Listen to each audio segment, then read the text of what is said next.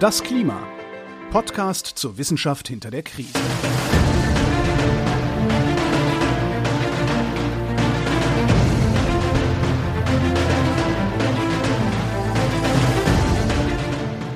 Hier ist das Klima, der Podcast zur Wissenschaft hinter der Krise. Wir lesen den aktuellen Bericht des Weltklimarats und wir erklären den aktuellen Stand der Klimaforschung. Jeden Montag mit Florian Freistetter und mit Claudia Frick. Hallo. Hallo. Wir sind bei Kapitel 3 angelangt, aber werfen noch einen kurzen Blick zurück auf Kapitel 2, das du in der letzten Folge vorgestellt hast. Was haben wir denn gemacht?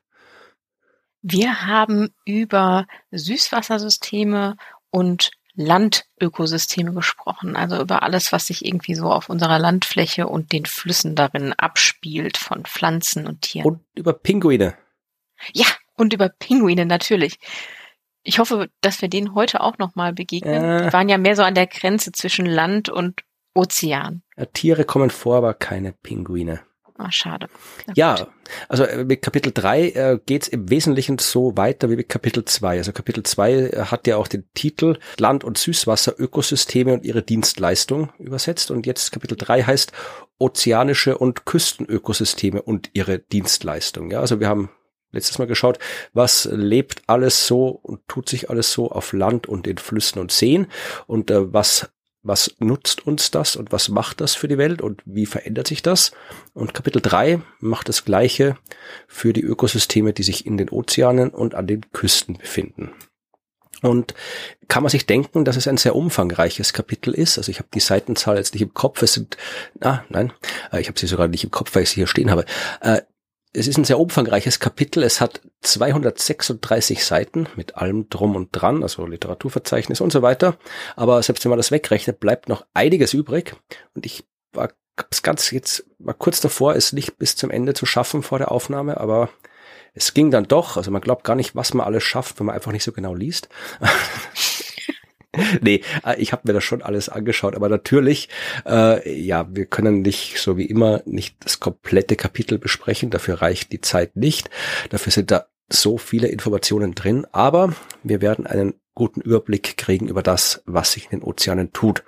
Und tatsächlich, das fand ich sehr nett, fängt dieses Kapitel, also nach dem üblichen Einführungskram und Zusammenfassung und so weiter, mit einer Liste von Abkürzungen an. Das habe ich auch noch nicht oh. gesehen bis jetzt. Das fand ich ganz praktisch, weil Abkürzungen sind in der Wissenschaft ja generell häufig und in so großen Dokumenten wie diesem Sachstandsbericht auch. Und ja, wenn man sie oft genug gelesen hat, dann weiß man eh, was sie heißen, aber es schadet nichts, wenn man dann auch mal so eine Liste hat, wo man dann nochmal nachschlagen kann. Fand ich recht nett. Oh ja, sehe sie. Ja, fand ich recht nett, kann man durchaus öfter machen. Ja, zwei Seiten. ja. Ja, und ich habe mir den, den Einführungsteil, das Einführungsunterkapitel gespart. Da steht halt nur drin, warum wir uns das anschauen. Also wir schauen uns das an, weil sehr, sehr viel von dieser Erde mit Wasser bedeckt ist und da sehr, sehr viel drin lebt und wir sehr, sehr viel äh, von diesem Ozean haben, weil wir dort an den Küsten leben, weil da ganz viel drin schwimmt, was wir gerne essen wollen, weil da Energie für uns drin ist, weil wir da nach Öl bohren, weil wir dort Urlaub machen, weil unsere Schiffe da drüber fahren, weil der Ozean das Klima und das Wetter bestimmt und beeinflusst. Also ja, warum das relevant ist, sich damit zu beschäftigen, das äh, habe ich jetzt mal als gegeben vorausgesetzt und bin gleich zu Kapitel 3.2 weitergegangen. Da geht's im Prinzip, ja, mal so, werden noch mal ein paar so physikalisch-meteorologische Grundlagen gelegt, ein bisschen so Methoden definiert. Also es sind die beobachteten Trends, was sich halt so tut im globalen Ozean, fängt an mit einem Rückblick auf Arbeitsgruppe 1. Da haben wir uns in Kapitel 9 ausführlich mit dem Ozean beschäftigt. Ja, wer sich nicht mehr erinnern kann, also die marinen Hitzewellen werden häufiger, der Ozean wird wärmer, ja, also die Hitzewellen auf den Ozeanen viermal häufiger äh, Ende des Jahrhunderts im Vergleich zu Anfang des Jahrhunderts, wenn es gut läuft, äh, zehnmal häufiger bis zu 15 mal häufiger, wenn es schlecht läuft. Der Meeresspiegel steigt, die extremen Meeresspiegelereignisse werden häufiger, die atlantische Umweltströmung wird schwächer, das Eis verschwindet. Also diese ganzen schlechten Nachrichten hatten wir ja schon im mhm. letzten Teil des Berichts und äh, die wurden da nochmal wiederholt, weil ja, wer weiß, falls jemand nicht den ersten Teil gelesen hat und trotzdem hier reinschauen möchte, steht es nochmal drin. Und dann kam etwas Interessantes, äh, ein ja, Parameter, den ich noch nicht kannte, der so noch nicht irgendwie aufgetaucht ist. Vielleicht ist er bei dir aufgetaucht, weil du hast ein bisschen was darüber gesprochen in der letzten Folge. Mhm. Das nennt sich äh, Climate Velocity, Klimageschwindigkeit. Und da war ich kurz verwirrt, was die Geschwindigkeit des Klimas sein soll. Wow, nee, der ist mir nicht begegnet, tatsächlich nicht. nicht. Ja, also das Phänomen wirst du, hast du, hast du beschrieben zum Teil. Also tatsächlich mhm. ist, äh, vielleicht gibt es das in, mit der Definition auch nur bei den ozeanischen Systemen. Das kann auch sein. Also formal ist es definiert als die Geschwindigkeit und Richtung, mit der sich Isothermen während des Klimawandels bewegen. Äh, also Isothermen, das sind Bereiche mit gleicher Temperatur. Und äh, im Wesentlichen, äh, wenn man es jetzt nicht ganz so formal sieht, gibt die Klimageschwindigkeit an, mit welcher Geschwindigkeit eine Spezies migrieren muss, um unter konstanten Klimabedingungen zu leben. Weil sagen, es wird alles wärmer. Und äh, wenn es jetzt äh, du gewohnt bist, dass du da, keine Ahnung, so im Mittelmeer vor dich hinschwimmst, als, weiß ich nicht, als Fisch, als Vogel, als was auch immer, und das Mittelmeer jetzt aber drei Grad wärmer wird, dann du damit nicht klarkommst, ja, dann musst du halt weiter nach Norden umziehen, wo es weniger warm ist. Das heißt, äh, du hast das in der letzten Folge erzählt mit Lebewesen, die halt dann die Berge hinaufwandern auf dem Land, weil es unten zu warm ist und oben kühler. Mhm. Und im Meer ist das Gleiche. Da musst du halt dann vom Äquator weg Richtung Norden oder Süden schwimmen, ziehen, umsiedeln, damit du die gleichen Klimabedingungen hast. Und die Geschwindigkeit, mit der das passiert, das ist die Klimageschwindigkeit. Ach krass, okay. Ja, also haben sie da definiert. So gibt's auch als Abbildung, als ja eher schlechte Abbildung, Abbildung 3.4 kann man sich anschauen. Das ist wieder eine von diesen Weltkarten, die so klein sind, dass man kaum richtig erkennt, was da abgeht. Aber äh, Abbildung oh, ja. 3.4b, da sieht man die Klimageschwindigkeit. Also man sieht, wenn man halbwegs gute Augen hat oder das Bild sehr, sehr groß macht, sieht man, dass die Pfeile eben, die da die Richtung angeben, wohin sich die Lebewesen bewegen müssen, eben vom Äquator nach Norden und vom Äquator nach Süden zeigen hauptsächlich. Und äh, man sieht auch die Geschwindigkeit, also angegeben wieder in Rot-Blautönen. Ähm, Rot heißt eben, ja, die wird verändert sich sehr schnell und man sieht eben das vor allem am Äquator. Ja, also um den Äquator herum, da ist genau der Bereich, wo sich diese ja, Zonen sehr schnell ändern, also wo man, wenn man dort lebt, schnell sein Habitat verändern muss, wenn man nicht Gefahr laufen will, irgendwo zu leben, wo man nicht mehr leben kann. Es gibt auch ein paar Zahlenwerte, die stammen aus der Zusammenfassung des Kapitels, die sind da vielleicht ein bisschen eingängiger, denn äh, erstens mal hat man festgestellt, dass die durchschnittliche oder Median Klimageschwindigkeit äh, der Oberfläche des Ozeans äh, 21,7 Kilometer pro Jahrzehnt sind seit 1960. Ja, also das ist so das, was sich seit den 60er Jahren verändert hat, muss man, also pro Jahrzehnt müssen die Lebewesen 10 Kilometer, äh, 20 Kilometer äh, woanders hinziehen. Das klingt jetzt nach nicht viel. Also so ein Fisch schwimmt ja vermutlich mehr als 20 Kilometer auf und ab in so einer Gegend, aber da geht es ja um, um größere Strukturen, um ganze Populationen, die sich halt nicht mehr vor der Küste des einen Landes aufhalten, dann, sondern vor der Küste des anderen Landes und so weiter. Und äh, das ist dann noch ein bisschen genauer äh, spezifiziert. Wenn du es jetzt vergleichst mit was sich geändert hat von damals bis heute, dann bist du äh, bei einer Zahl, wo sich die ähm, Geschwindigkeit, mit der sie sich verschieben müssen, die Spezies, die Lebewesen, bei ungefähr 60 Kilometer pro Jahrzehnt sich verändert hat von damals bis heute. Ja, also das ist schon eine größere Zahl. Und was auch interessant ist, wenn wir bei so Verschiebungen sind, das hattest du auch in der letzten Folge ein bisschen erwähnt, dass so, ja, saisonale Ereignisse bisschen aus dem Tritt geraten. Ja, das sieht man ja auch, Pflanzen fangen deutlich früher an zu blühen jetzt, als sie es früher getan haben, weil es eben wärmer wird, weil sich die Jahreszeiten verschoben haben und so weiter. Und das gilt natürlich auch für Pflanzen, die im Ozean leben oder für Lebewesen, die im Ozean leben. Äh, Plankton zum Beispiel, ja, äh, die haben ja auch äh, Zeiträume, wo sie sich entwickeln. Äh, Fische haben Zeiträume, wo sie leichen und so weiter. Also solche saisonalen Ereignisse passieren jetzt vier bis sieben Tage früher pro Jahrzehnt bei Plankton, also bei den Mikroorganismen, und drei Tage früher pro Jahrzehnt für Fische. Das sind, wie gesagt, alles so Zahlen, die halt reine Statistik sind, die aber dann durchaus konkrete Auswirkungen haben. Wenn jetzt zum Beispiel Fische darauf angewiesen sind, dass wenn sie Nachkommen haben zum Beispiel, dass dann genug Futter da ist und normalerweise das alles sich so in der Evolution eingestellt hat, dass wenn dann eben der Fisch äh, Nachkommen hat, dann auch die, die Mikroorganismen, der Plankton, die Algen und so weiter gerade dann blühen und äh, sich ausbreiten und das aber nicht mehr zusammenpasst, ja, dann haben die neugeborenen Fische nichts mehr zu fressen. Und dann hast, haben die Fische ein Problem. Das heißt, das führt dazu, diese Verschiebungen, einerseits äh, die Verschiebung in der Geografie und die Verschiebung in der Zeit, dass sich die äh, Netzwerke, die Nahrungsketten in den Ozeanen verändern. Im besten Fall und im schlimmsten Fall, dass äh, Spezies aussterben, weil halt die Nahrungskette unterbrochen ist. Ja, ja, ja, das ist quasi so ein bisschen analog zu, zu den Flüssen, die ich hatte, aber jetzt reden wir natürlich über Salzwasser, Fische und Fischpopulationen. Genau, und dann sind natürlich ganz, ganz viele, das ist wirklich, ja, sehr, wenn wir alles sehr informationsdicht, aber dieses Kapitel kam mir noch fast ein bisschen informationsdichter vor, weil da wirklich auch genau erzählt wurde, wie jetzt zum Beispiel hier Fische leiden können oder Lebewesen leiden können unter den Veränderungen des Klimas. Also nicht jetzt einfach nur, es wird halt wärmer und durch solche indirekten Effekte wie verschobene Zyklen, sondern äh, tatsächlich reicht auch reines CO2. Also wenn CO2 im Wasser ist, dann kann das zum Beispiel direkt äh, bei vielen Fischen auf die neuralen äh, Signalwege einwirken. Das kann die, die äh, Sicht äh, behindern. Also die können, die sehen dann nicht mehr so gut. Die können nicht mehr so gut äh, neue Dinge lernen. Die können, äh, dass das Fluchtverhalten wird dadurch beeinflusst. Also simpel gesagt, wenn das zu viel CO2 im Wasser ist, dann werden die Fische einfach blöd. Und oh das Gott. natürlich, die können auch nicht mehr so gut riechen, wenn äh, die, der Ozean zu sauer wird. Also das sind alles Dinge, die dann tatsächlich ja die Fische direkt schädigen, ganz ohne irgendwelche Umwege über diese ganzen Nahrungsketten mhm. und so weiter. Krass, das, das wusste ich auch nicht. Das ist ja interessant, aber ich kenne mich mit Fischphysiologie auch quasi gar nicht aus. Ja, ich auch nicht. Ich meine, ich habe ein paar gegessen davon, aber das, da lernt man nicht so viel. nee. nee. Aber ja, also, das war jetzt quasi ein Beispiel. Das waren nämlich ein paar Seiten, wo solche Dinge aufgezählt worden sind, was irgendwie, wo alles den, den Lebewesen äh, zustimmen kann, äh, den Lebewesen zustoßen kann. Ja, äh, das, wie gesagt, ein kurzer Ausschnitt aus dem Unterkapitel 3.3. Das waren die biologischen Antworten auf äh, die Veränderungen im Klima. Und das längste Unterkapitel war 3.4. Das war wirklich lang. Das hat, glaube ich, irgendwie 80 oder 90 Seiten gehabt. Und äh, da kann ich natürlich auch nur zum Teil davon berichten, was drinsteht. Da geht es jetzt um das, ja, was so das Kernthema dieses Kapitel ist. Also die beobachteten Auswirkungen des Klimawandels auf diese ganzen marinen Systeme und die, die vorhergesagten Auswirkungen, die noch kommen. Und da werden halt alle möglichen Arten von Systemen untersucht.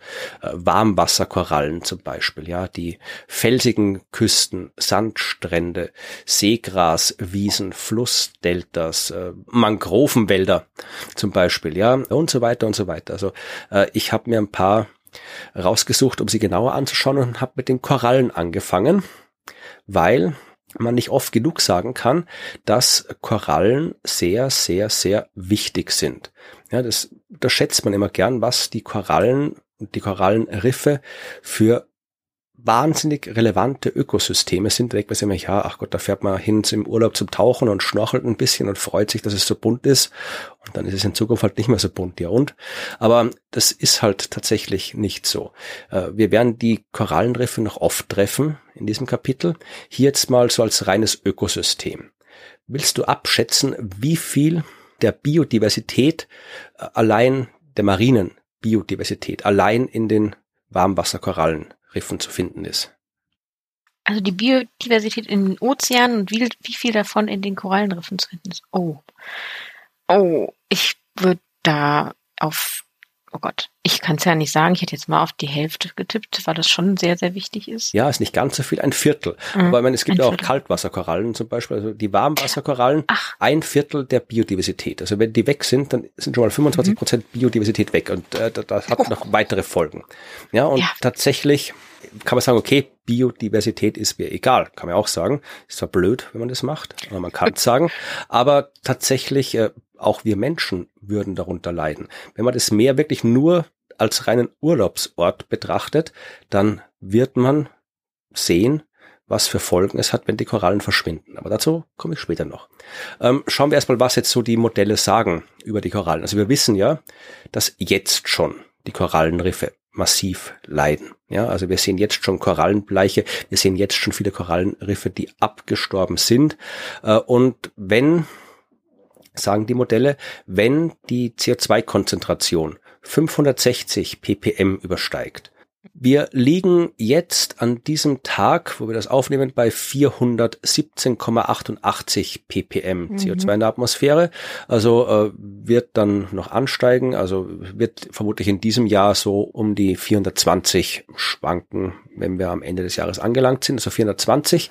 Ich weiß jetzt nicht, wie äh, die Prognosen ausschauen, wann wir auf diese 560 kommen, die das sind, aber 560 ppm CO2 in der Atmosphäre, das ist so die Konzentration, ab der man mit einem globalen Auflösen der Korallenriffe rechnen kann. Und äh, wenn man den diversen Modellpfaden folgt und äh, sich die schlechteren Modelle aussucht, also die, wo wir uns nicht so wahnsinnig anstrengen, was den Klimaschutz angeht, dann werden bis 2100, also bis Ende des äh, Jahrhunderts, alle Korallenriffe betroffen sein und sehr, sehr viele schon weg sein. Und diese Modelle, die stimmen. Also das haben sie auch immer gemacht und machen sie immer in diesem Bericht, dass sie immer sagen, ja, der letzte Bericht hat das gesagt und der Bericht davor hat das gesagt und äh, das ist neu seit dem letzten Bericht und äh, wir haben halt festgestellt, dass im letzten Bericht das hat gut gestimmt, das hat weniger gut gestimmt, also das mhm. wird immer mit evaluiert und da haben sie gesagt, ja, ähm, die letzten Berichte haben vorhergesagt, dass äh, das Great Barrier Reef äh, in den nächsten Jahrzehnten, also in der Zeit, wo wir jetzt sind, äh, mehrere Male ein so ein äh, Bleaching Level Heat Stress äh, treffen wird. Also wenn halt wirklich es so eine Hitzewelle kommt oder sowas, dass dann wirklich äh, Korallen in großer Menge und sehr plötzlich ausbleichen. Ja, also das Ausbleichen, das klingt auch so bisschen harmlos ausbleichen heißt, dass eben die Lebewesen in den Korallen äh, absterben, die ja den Korallen die Farbe geben. Die Korallen sind ja die Kalkskelette dieser Lebewesen. Und wenn es denen zu heiß wird, ja, dann, dann halten es nicht mehr aus, dann werden die quasi ausgestoßen von den Korallen und bleiben nur noch die bleichen, farblosen Korallen, äh, Skelette übrig. Und äh, dieses Aussterben ist dem Great Barrier Reef äh, dreimal passiert zwischen 2016 und 2020, dass es große Ereignisse waren. Das ist genau das, was die Modelle vorhergesagt haben. Ich glaube, ich habe tatsächlich gestern gelesen, dass das dieses Jahr schon wieder passiert ist. Ja, würde mich nicht wundern. Und jetzt, ich glaube, es war im Guardian. Müsste ich nochmal nachgucken, aber ja. Ja, und jetzt haben wir ein Problem. Du hast in der letzten Folge äh, erzählt, wie diese ganzen Klimaereignisse und Klimaänderungen andere Lebewesen betreffen, zum Beispiel eben die Pinguine und was man da tun kann an Strategien. Und äh, da war eine Strategie, dass man die Pinguine umsiedelt, ja, also äh, die Eier einsammelt und dann woanders, wo sie besser überleben können, als aktuell äh, die Eier ausbrütet, sodass die Kolonie dort entsteht. Aber das kannst du mit einer Koralle nicht machen. Kannst du eine Korallenriff nicht umsiedeln. Nee, funktioniert das nicht. geht nicht. Kannst du aus, aus so, so, so Attrappen aufstellen, damit die sich verlagern wie bei den Pinguinen. Ja, nee, das geht nicht. Aber nee. da tatsächlich gibt's auch äh, Ideen, was man da machen kann. Ähm, das wie gesagt, umsiedeln geht nicht, aber du kannst, ja, du kannst probieren, die Korallen um zu züchten. Also das sind ja, das sind ja Vielzahl. Es gibt ja nicht die Koralle. Es gibt ja ganz viele Arten von Korallen, äh, die auch ganz unterschiedlich sein können und die, diese witzigen Lebewesen kann man auch gentechnisch untersuchen. Man kann probieren, neue Arten zu züchten, die widerstandsfähiger sind, die mit höheren äh, Temperaturen klarkommen. Das ist nicht trivial. Das geht, weil Korallen auch ein bisschen, ja, die sind bisschen sensibel, also die pflanzen sie nicht so leicht fort, ähm, die machen das nur zu bestimmten Zeiten im Jahr, wenn du so Korallenblüten hast und so. Also das ist alles nicht trivial, aber es geht. Äh, es gibt ein schönes Buch, das haben wir, glaube ich, auch erwähnt, als wir über die Bücher gesprochen haben in unserer Folge. Das ist äh, Under a White Sky, mir fällt gerade der deutsche Titel nicht ein, von Elisabeth Colbert oder Colbert. Die hat damals auch dieses Buch Das sechste Massensterben geschrieben und die hat sich in diesem Buch auch viel mit eben Klimawandel, Klimakrise und sowas beschäftigt und beschreibt auch einen Besuch am Great Barrier Reef und wie sie da halt mit den Leuten spricht, die genau das versuchen. Also wer da mehr wissen will, kann da mal reinschauen. Mhm. Ja, zusammengefasst. Ähm, die Korallenriffe sind jetzt schon ähm, sehr, sehr bedroht, sind jetzt schon da, wo sie in der Gefahr sind. Wenn es mehr als eineinhalb Grad wärmer wird, dann ja, ähm, ist die Bedrohung deutlich höher und wir müssen uns langsam überlegen, was wir machen wollen, wenn wir die Korallen noch haben wollen. Da gibt es ein sehr schönes oder sehr eindringliches Bild unter Abbildung 313. Das ist nämlich eines der wenigen Bilder, wo man auch Fotografien sieht von Korallenriffen. Da sieht man so ein, ein klassisches Korallenriff ein schon ein bisschen angeschlagenes Korallenriff mit eben geringerer Diversität, geringerer äh, Artenvielfalt. Ja, und mhm. im Wesentlichen ein totes, Da wächst dann fast oh, nichts ja. mehr. Und äh, darüber sieht man wissenschaftliche Diagramme. Und da kann man sich anschauen, wie sich das entwickelt. Also unten ist so eine Zeitreihe von 1950 bis 2100. Und dann äh, sieht man halt die verschiedenen Entwicklungspfade, also von wir strengen uns sehr an beim Klima bis wir machen gar nichts beim Klima. Und einmal die Entwicklung mit wir kümmern uns drum und einmal wir kümmern uns nicht drum. Ja, und da sieht man, dass so bis, ja, so bis ungefähr im Jahr 2000, da hatten wir noch äh, hohen Prozentsatz an gesunden Riffen. Das hat immer so ein bisschen so von 100 bis 90 Prozent ist das runtergegangen. Und ab 2000 sinkt diese Kurve massiv. Ja, also da geht's ganz stark runter. Jetzt sind wir vermutlich so in diesem Diagramm bei ja 70 Prozent gesunden Riffen und da so ab 2040 fangen die Kurven an sich zu trennen. Ja, wenn wir den Entwicklungspfaden folgen, wo wir uns anstrengen beim Klimaschutz, dann landen wir Ende des Jahrhunderts bei ungefähr 60 Prozent gesunden Riffen und bei allen anderen Entwicklungspfaden, also wenn wir uns nicht sehr anstrengen, dann landen wir Ende des Jahrhunderts bei 0 Prozent gesunden Korallenriffen. Das ist der Fall, oh, wo ja. wir keine Maßnahmen treffen, außer Klimaschutzmaßnahmen, ja, äh, oder halt nicht Klimaschutzmaßnahmen. Wenn wir spezielle Maßnahmen treffen, was wir mit den Korallenriffen machen könnten, also zum Beispiel äh, solche widerstandsfähigeren Arten verwenden, das heißt verwenden, aber probieren, die dort anzusiedeln, ja, dann schaut es ein bisschen besser aus. Dann haben wir tatsächlich äh, bis Ende des Jahrhunderts beim ja, bei dem Entwicklungsweg, wo wir uns anstrengen, bleiben wir auf dem Stand, auf dem wir Anfang des Jahrhunderts waren. Also sind da so bei 90 Prozent gesunder Korallen. Wenn wir ähm, die anderen Entwicklungspfade verfolgen, ja, dann, dann landen wir so bei den mittleren Entwicklungspfaden so bei 70 und im schlechtesten Fall 20 Prozent. Und ja, wenn wir nichts machen, in Klimaschutz, dann ist es da auch egal, ob wir bessere Korallen züchten, weil dann die halten es auch nicht aus. Ja, aber wie gesagt, also äh, es zeigt halt, dass wir einerseits uns ums Klima kümmern müssen, aber wenn wir die gleiche Vielfalt an Korallenriffen haben wollen, wie wir sie hatten, dann müssen wir uns auch explizit um die Korallen kümmern. Ja, wow, aber ich finde es total, also das Diagramm ist sehr eindrücklich, weil die Kurve geht auch unfassbar schnell nach unten bei diesen schlechten Prognosen. Ja, also die sind sehr, sehr empfindlich, die Korallen. Also wenn es mhm. denen, wenn es da so heiß wird, dann sind die weg. Und wie gesagt, wir werden auf die Korallen zurückkommen. Die haben später auch noch Auswirkungen auf uns Menschen ganz direkt. Zuerst reden wir aber über Seegras. Ich weiß nicht, was du eine Beziehung zu Seegras und Algen hast. Du diese großen, also nicht die Sushi-Algen und nicht die mikroskopischen äh. Algen, sondern wirklich der, der, diese Algendinger, die am Strand rumliegen. So ein, so ein eher, i Gott, das ist glitschig und das verrührt meine Beine Gefühl. Ansonsten habe ich keine nähere Beziehung zu Seegras, außer zum Essen.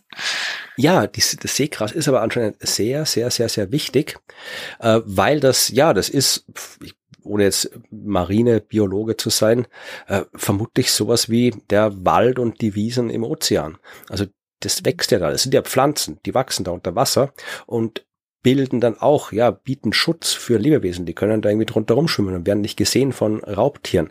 Äh, werden Nährstoffe gespeichert, die äh, unterstützt auch die Fischerei, ja, weil die Fische, wenn du Fische fangen willst, die, die verstecken sich da drinnen und wenn du das weißt, dann kannst du halt dann Habitate, das sind halt Habitate für Fische, dann, dann geht's denen dort gut und dann kannst du da auch welche rausfischen.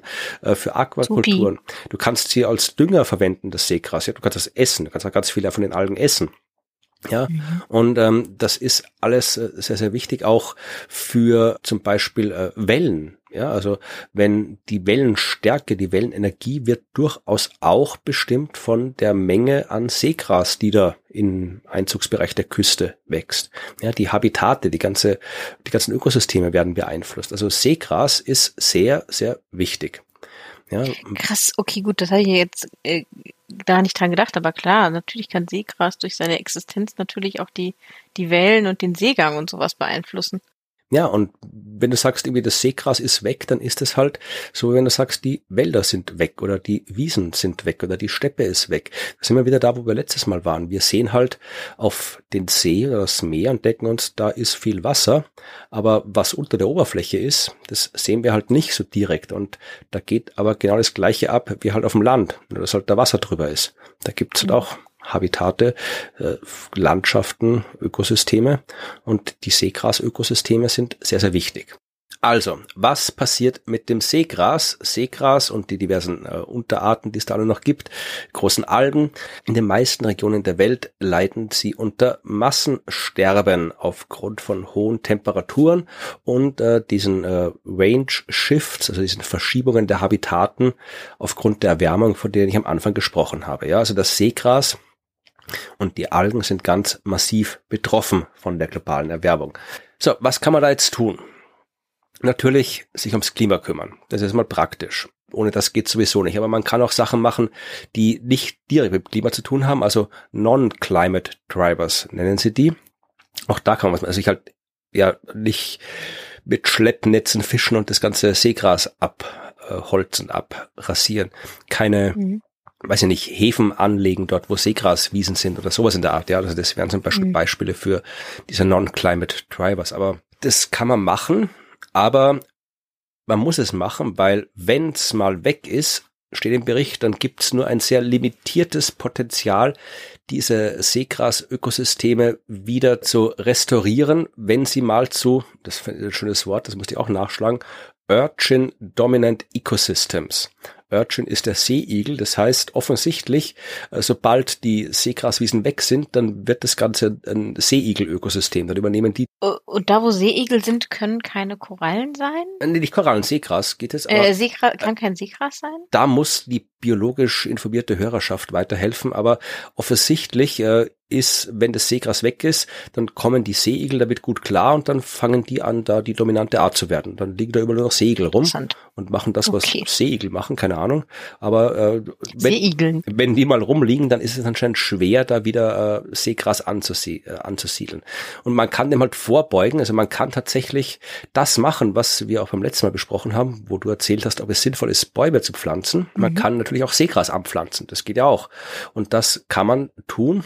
Und auch da äh, steht im Bericht, sollte man schauen, ob man nicht äh, bestimmte äh, Seegrasarten nimmt, wenn man das macht, die halt speziell wärmetolerant sind. Weil dann äh, kann man diese äh, Restauration der Seegraswiesen funktioniert ein bisschen besser. Die Rolle des Seegrases war mir auch nicht so bewusst. Nee, ich habe das ja tatsächlich so als bisher rein als ja Nahrungsquelle ist halt wichtig wahrgenommen, aber ja. Wow.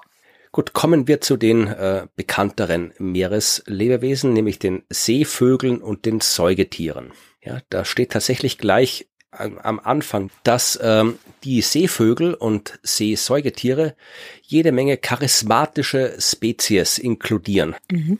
Also das sind genau die, so die Seemöwe, keine Ahnung, der äh, Seelöwe, Seehunde, also das sind die, die man halt sich auch im Zoo gerne mal anguckt, ja, und nicht irgendwie geht keiner in den Zoo, guckt sich Seegras an, ja, aber die schaut man sich an und die sind halt äh, einerseits sehr charismatisch, was durchaus auch relevant ist, wenn man Menschen davon überzeugen will, dass es sinnvoll ist, sich da um die Ozeane zu kümmern. Aber die sind natürlich auch äh, wirtschaftlich, kulturell und ökologisch wichtig. Und äh, ich möchte es gar nicht alles so lange erzählen. Es geht ihnen schlecht, muss man nicht groß dazu sagen. Also auch die sind sehr mhm. verletzlich, was äh, das angeht. Wir hatten es ja schon in der letzten Folge bei den Pinguinen, weil natürlich deren äh, ja Nestgründe, deren Nesthöhlen, deren äh, Beutetiere sich alle verändern, aussterben, anderswohin migrieren.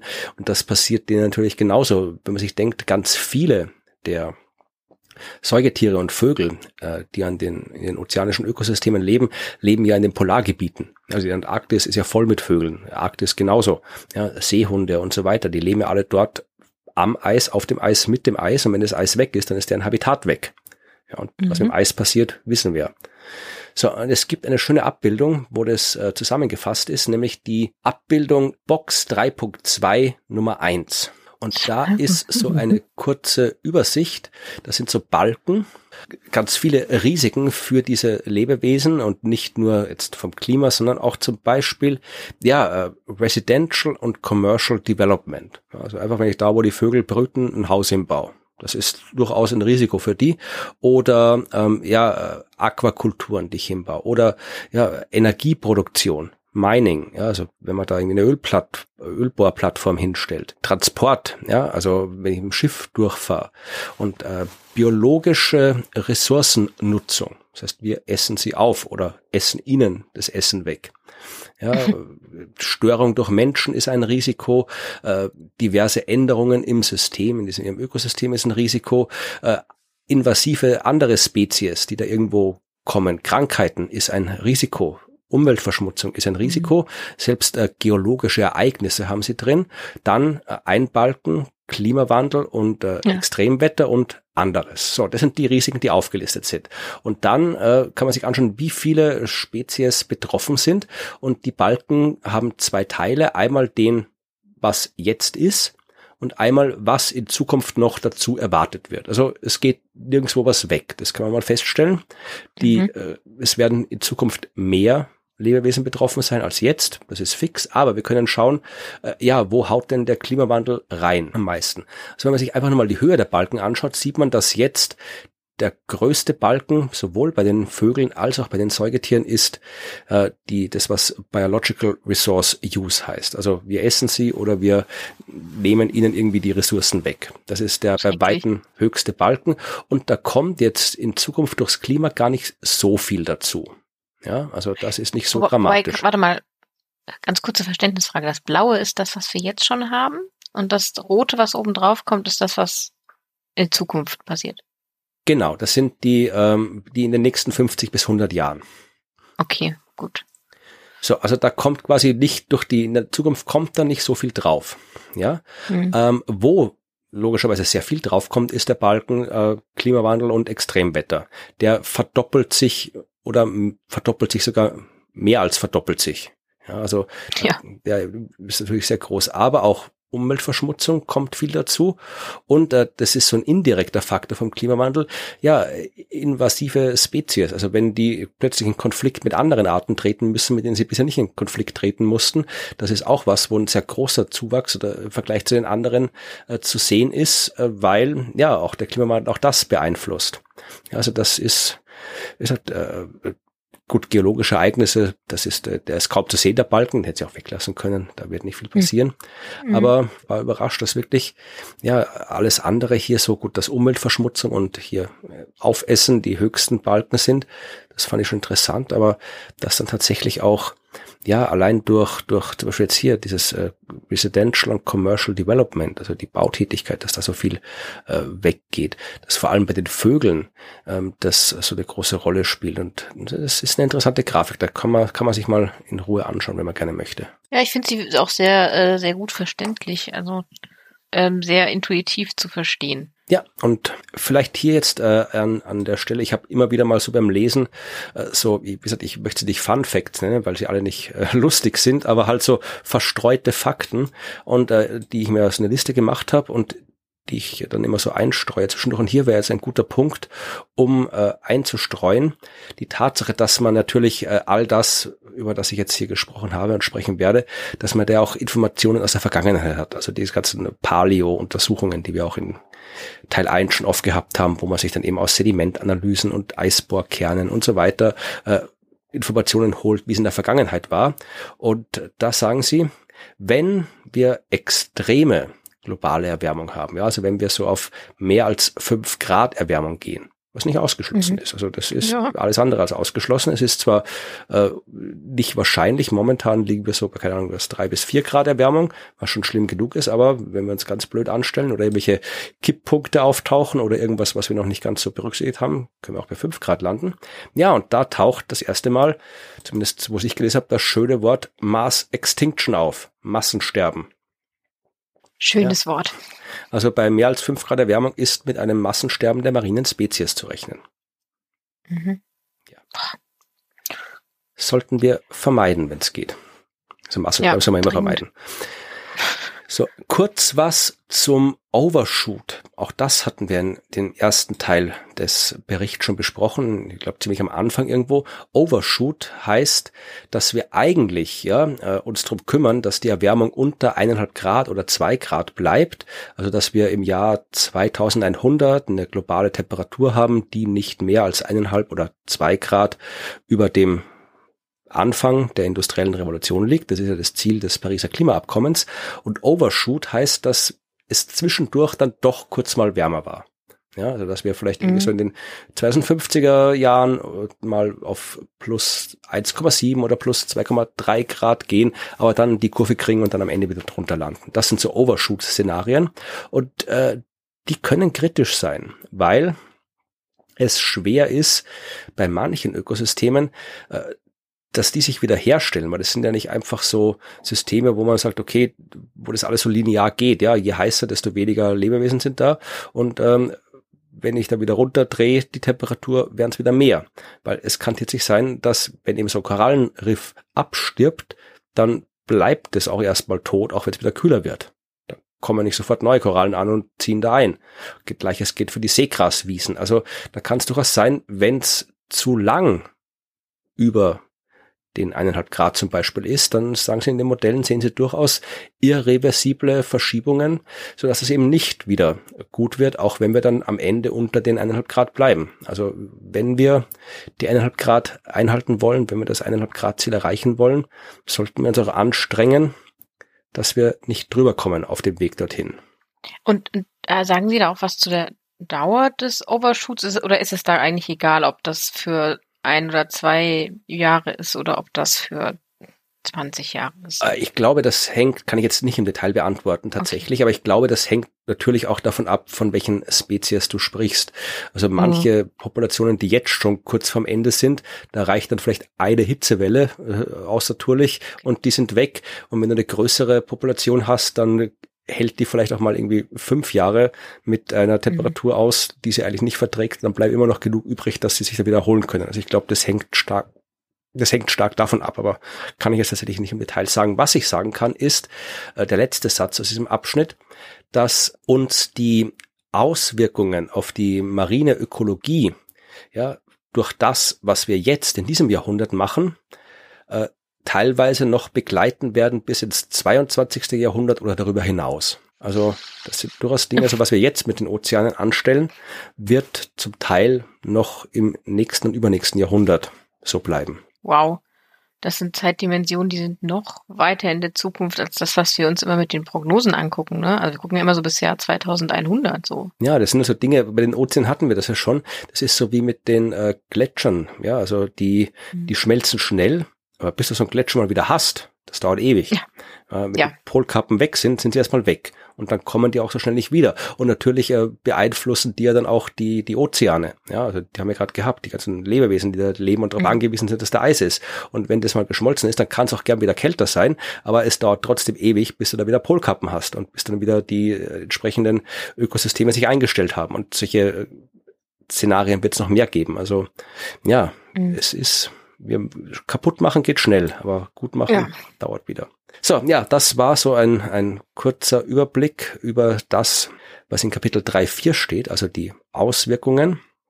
Und dann kommen zwei Kapitel am Schluss. Der Bericht Teil 2 heißt ja nicht nur die Auswirkungen, sondern auch die Vulnerabilitäten und die Anpassung. Ja, also auch das ist äh, relevant. Also wir reden jetzt ein bisschen, gehen jetzt weg von der reinen Biologie und schauen ein bisschen so auch auf ja, uns Menschen, auf die Wirtschaft, auf das kulturelle Leben. Und äh, wir kommen nochmal zurück zu diesem Wort Service, was du in der letzten Folge angesprochen hast, das ja im Titel des letzten Kapitels steht und auch in diesem Kapitel. Also es geht um die Services, die uns diese Ökosysteme bringen, die Dienstleistungen, wie wir es genannt haben. Äh, welche sind das eigentlich? Und äh, viel, also zum Beispiel Nahrung, logisch, ja.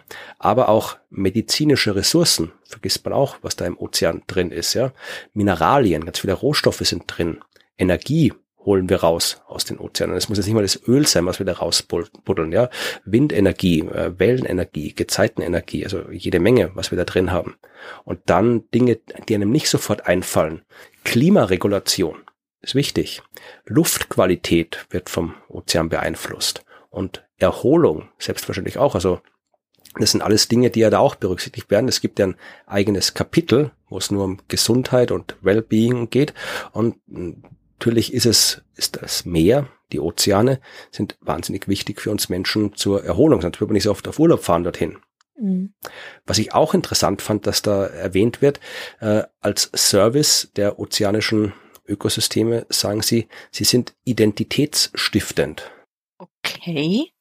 Das, da bräuchte ich jetzt eine nähere Erläuterung, was das bedeutet. Naja, kommt davon, das kannst du beliebig, also beliebig interpretieren nicht, aber äh, die ganzen indigenen Völker, die da wohnen, äh, wenn die da nicht mehr wohnen können, ja, dann ist deren Kultur weg, zum Beispiel. Aber das stimmt, ja, so Ostfriesen. Ja, so kann man die Ostfriesen nicht unbedingt als indigene Völker bezeichnet, aber tatsächlich. Nein, aber tatsächlich ist das kulturstiftend. Du hast recht. Also genau, nicht indigenes Volk, aber ähm, es ist ein kulturstiftendes Element. Meine Mutter kommt aus Hamburg, ich bin halber Hamburger und tatsächlich, ich, wenn, ich, wenn ich am Meer bin, denke ich mir auch immer, ja cool, das ist am Meer, das ist quasi auch ein bisschen zu mir, auch wenn ich die mhm. andere Hälfte irgendwie aus den Bergen in Österreich kommt. Aber trotzdem, also ja, die Menschen, die auf den ostfriesischen Inseln wohnen, oder muss ja nicht, kann ja auch irgendwelche anderen Inseln sein, gibt ja genug, für die mhm. ist das Meer Teil ihrer Identität. Und wenn sich da Dinge ändern, dann ändert sich die Identität. Ja, Wahnsinn, da habe ich noch gar nicht so drüber nachgedacht, total. Und ein weiterer Punkt, der aufgeführt wird, ist Inspiration sagen sie auch. Und das ist nicht unbedingt nur künstlerisch gemeint, sondern kann durchaus auch technisch gemeint sein, ja. Dass ähm, wenn du dir, wie heißt diese Disziplin, wo du guckst, wie Tiere was machen und das nachbaust? Bionik. Oh, Bionik, okay. Die Inspiration ist hier nicht nur künstlerisch gemeint, sondern eben durchaus technisch in Form von der Bionik, wo du probierst eben Phänomene aus der Natur auf die Technik zu übertragen. Naja, und wenn dir in der Natur alles ausstirbt, dann fehlt dir die Inspiration, um das zu machen. Mhm. Und der wichtigste Punkt, äh, der da aufgeführt wird, meiner Meinung nach, der, den fand ich sehr schön, äh, der nennt sich Maintenance of Options. Ja, äh, es geht darum, dass, äh, ich lese es einfach auf Englisch vor, weil es wirklich schön formuliert ist und dann können wir es ja gemeinsam auf Deutsch diskutieren. Äh, damit meinen sie, existence of opportunities to develop new medicines, materials, foods and resources or to adapt to a warmer climate and emergent diseases im Ozean, in den ozeanischen Ökosystemen sind wahnsinnig viele Möglichkeiten für die Zukunft. Da steckt einfach Potenzial, wenn man so will. Äh, wir könnten da neue Stoffe finden, mit denen wir neue Medizin machen können, neue Nahrungsmittel, neue Materialien. Da finden wir Ressourcen, wie wir uns an eben ein wärmeres Klima anpassen können und so weiter. Und all diese Optionen vergeben wir uns, wenn diese Systeme nicht mehr da sind. Ja, also drum ist mhm. Maintenance of Options, das Beibehalten der Optionen, auch ein wichtiger Service, den uns diese Ökosysteme leisten. Okay, ja. das ist interessant. Ja, das fand ich schön, wie sie das da, also tatsächlich irgendwie nicht nur, weil man sich denkt, ja, für was braucht man einen Ozean, dann fällt den meisten mhm. ein, ja, irgendwie hier zum Urlaub fahren und zum Fische fangen. Fischen. Ja. ja. Aber was natürlich auch richtig ist, ja. Aber diese anderen Dinge, finde ich schön, dass die sich wirklich sehr, sehr genau überlegt haben, was der Ozean für uns bedeutet. Mhm. Aber wir bleiben trotzdem beim Essen. Ähm, wie gesagt, ich kann mir jetzt nicht alle Punkte da äh, aussuchen. Ich sage dann nachher noch die Bereiche im Bericht, wo man sich das übersichtsmäßig anschauen kann. Aber ich habe gedacht, ich bleibe beim Essen, ja, weil Essen mhm. betrifft uns alle, interessiert uns alle. Und die Zahlen fand ich interessant. Global gesehen 17 Prozent der pro Kopf Proteine, und zwar tierische Proteine, kommen aus äh, ja, Wasser, also Marine, Süßwasser, irgendwo das äh, wild gefangen, Aquakultur. Also 17 Prozent dessen der Proteine, die wir essen, kriegen wir aus dem Wasser. Und bei Menschen, die auf den Small Island Developing States leben, die SIDS, die wir auch schon erwähnt haben, also diese kleinen Inseln, die mhm. da überall auf den Weltmeeren verteilt sind, da können es durchaus 50 Prozent sein. Ja, also es ist wichtig, das Meer fürs Essen und gerade auch für die ähm, indigene Menschen, die wir gerade erwähnt haben. Ich weiß nicht, ob das jetzt für Ostfriesland wieder zutrifft, aber mhm. sie schreiben da, äh, dass bei den indigenen Völkern die pro Kopf, äh, der pro Kopf Verbrauch an Nahrung aus dem Meer 15 Prozent höher ist als bei den nicht indigenen Menschen. Also ich glaube, ich, ich glaube immer noch nicht, dass äh, Ostfriesen zu indigenen Völkern gehören, aber tatsächlich ist der, der pro Kopf Verbrauch von wahrscheinlich Fisch dort höher als jetzt in Österreich? Weiß ja, ich nicht. Hier doch, will ich doch. jetzt mal raten, nee, lass mich aber gerne belehren. Nee, ich sehe, habe den direkten Vergleich. Also da oben wird deutlich mehr Fisch gegessen als hier unten. Und das ist auch, kann man durchaus auch, auch äh, ändern, wenn es nach mir ginge. Also paar, es gibt kaum gute Orte, wo man ordentliche Fischbrötchen bekommt hier in Österreich. Ja, wir haben auch kein Meer und die muss auch frisch sein, aber mhm. ich freue mich immer, wenn ich im Norden bin, da vernünftige Fischbrötchen kriege.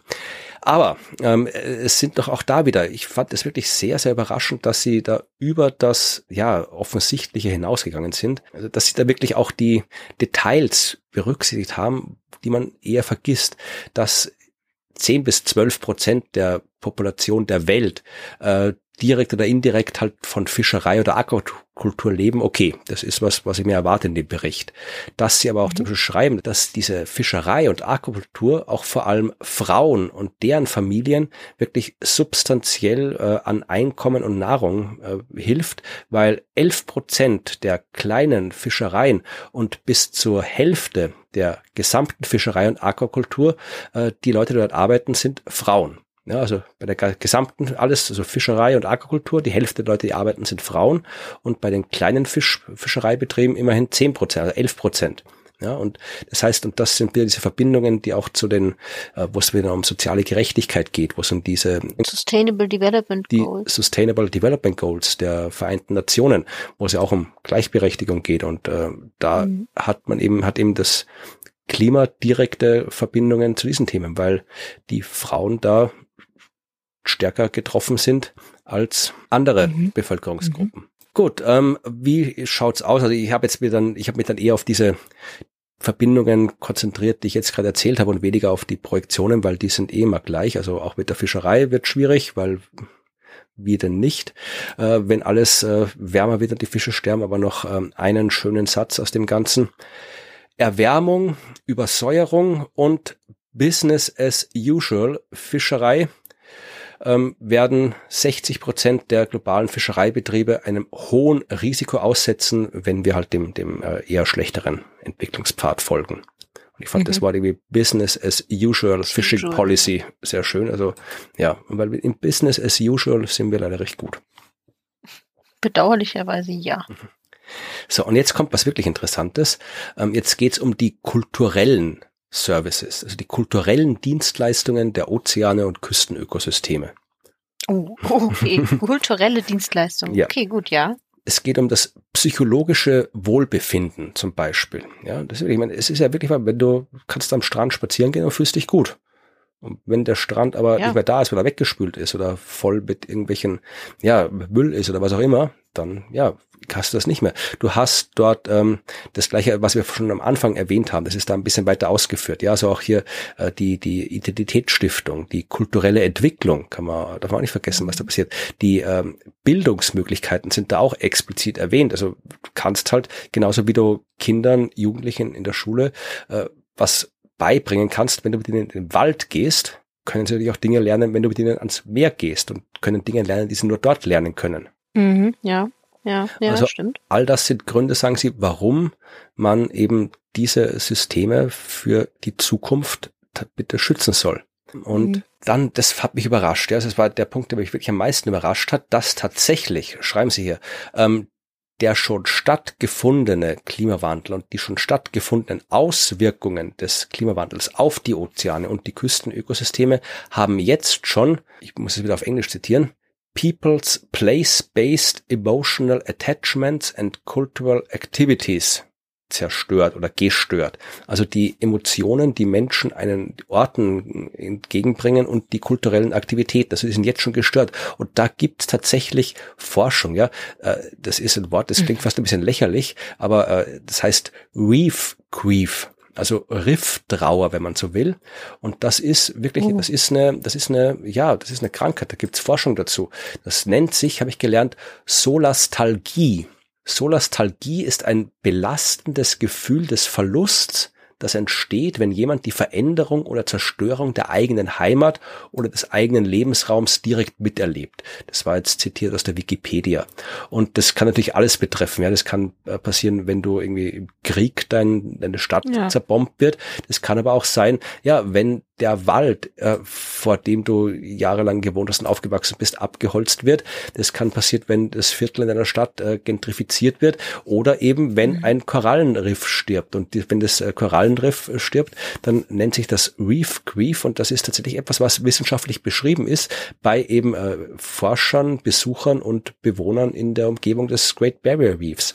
Ich verlinke vielleicht, wenn es wirklich interessiert, eine Forschungsarbeit, die aus dem Jahr 2019 stammt da, die heißt Reef Grief Investigating the Relationship Between Place Meanings and Place Change on the Great Barrier Reef. Also Ja, also das ist etwas, was man vielleicht beim ersten Mal hören einem ein bisschen lächerlich vorkommt, ja, dass es quasi die Menschen krank machen kann, wenn irgendwo ein Korallenriff abstirbt, also jetzt psychisch krank machen kann, mhm. wenn ein Korallenriff abstirbt oder wenn äh, irgendwie halt sich die Landschaft halt ändert, aber das ist tatsächlich etwas, was da eine Rolle spielt. Es hat ja vielleicht auch eine Verbindung eben zu diesem Identitätsstiftenden. Man verliert ja durchaus einen Teil seiner Identität, wenn jetzt tatsächlich irgendwie äh, das, äh, die Küste nicht mehr da ist, an der man aufgewachsen ist oder solche Dinge, die einen, die man stark verbindet mit, mit Heimat oder mit Identität. Und das kann natürlich, wenn man sowas verliert, ähm, psychisch einfach große Auswirkungen haben. Ganz genau. Und das ist tatsächlich etwas, was Sie auch äh, in dem Bericht erwähnen. Da gibt's auch Studien dazu. Und zwar wurden die gemacht bei Menschen in Tuvalu, also eine von diesen kleinen Inseln, Alaska und äh, Honduras. Und da sagen sie eben, dass die psychische Gesundheit dieser Menschen tatsächlich gelitten hat, sowohl von dem äh, Erfahren der Klimawandelauswirkungen auf die Ozeane und die Ökosysteme, also das, was sie tatsächlich erfahren haben, also Anstieg vom Meeresspiegel, wo dann irgendwie Küstenabschnitte verschwinden. Die Veränderungen bei der Fischerei oder bei den äh, Wildtieren, die da rumlaufen. Ja, also wenn du da irgendwie in Alaska lebst und irgendwie vielleicht zu den äh, indigenen Völkern gehörst und da halt irgendwie gewohnt bist, dass du da irgendwie fischen und äh, jagen gehst, weil das zu der Kultur gehört und das nicht mehr geht, klar, dann hat es mhm. aus, sind das Auswirkungen, die dich betreffen. Und äh, genauso, wenn du jetzt irgendwo in Alaska lebst und äh, einfach nur eine Fischereibetrieb betreibst und Dosenfisch verkaufst, ja, dann kann das ja auch mental belasten, wenn du das nicht mehr machen kannst. Also das kann man in beide Richtungen betrachten. Also die schon stattgefundenen Auswirkungen belasten die mentale Gesundheit und die Antizipation, dass das in Zukunft so weitergehen wird. Also das Wissen, dass es schlechter werden wird, auch das beeinflusst die mentale Gesundheit. Also auch das sind mhm. konkrete Auswirkungen, die sie da haben. Und ja, noch was, also auch hier wieder kultureller Service. Der Meeresspiegelanstieg und die Stürme, die die Küstenerosion verstärken, die gefährden massiv die archäologischen Stätten, die da überall zu finden sind, beziehungsweise die da noch zu finden sein könnten. Also auch da, da stehen ja nicht nur irgendwie Hotels und äh, Fischereihütten und äh, Fischbrötchenbuden an der Küste, da stehen ja durchaus auch, ja, paar jahrhundertalte Bauwerke. Da stehen, sind irgendwie, keine Ahnung, Pfahlbauten, Höhlenmalereien, was weiß ich. Ja, also wirklich äh, kulturelles Erbe steht darum und auch das ist mhm. gefährdet. Genauso wie das kulturelle Erbe, das wir nicht kennen, weil wir es noch nicht ausgebuddelt oder gefunden haben. Auch das ist etwas, wo der Klimawandel unsere Kultur bedroht, beziehungsweise wo eben die Küsten uns kulturellen Service liefern, weil das eben noch da ist. Ja, und dann, wenn wir noch ein bisschen profanere gehen, ja, wenn jetzt irgendwelche äh, Algen sich massiv vermehren, äh, wenn du toxische Mikroorganismen hast, äh, dann ja, kommen weniger Touristen dorthin ans Meer, dann hast du große Verluste, dann hast du eben, hat nicht nur das die große Hotelkette Verluste, dann hat auch das kleine Restaurant Verluste, weil eben keiner mehr kommt. Die äh, Gemeinden müssen wahnsinnig viel Geld ausgeben für die Strandreinigung und so weiter. Also das ist alles im Bericht auch mit Studien und Zahlen aufgeschlüsselt, aber ich bedachte, das ja, ist, braucht man nicht, kann man sich plausibel überlegen, dass das so ist. Mhm. Ja, ja, das stimmt. Aber es ist trotzdem super interessant und äh, die, die, dass sie das auch alles so im Detail zusammenstellen. Wunderbar. So, was tun wir jetzt? Ja, weil äh, Anpassung, Adaption ist ja auch ein Punkt. Also wie schützt man die Küsten? Und natürlich kann man da viele Arten machen. Ja, also erstmal äh, kann man festhalten, das ist wieder einer von diesen äh, ja nicht Fun Facts, die ich so dazwischen eingeschaut habe, dass die Risiken, die vom Meeresspiegelanstieg für die Ökosysteme an den Küsten, für die Menschen da sind, bis zum Jahr 2100 mindestens zehnmal mehr werden wenn wir uns nicht ans Pariser Klimaabkommen halten.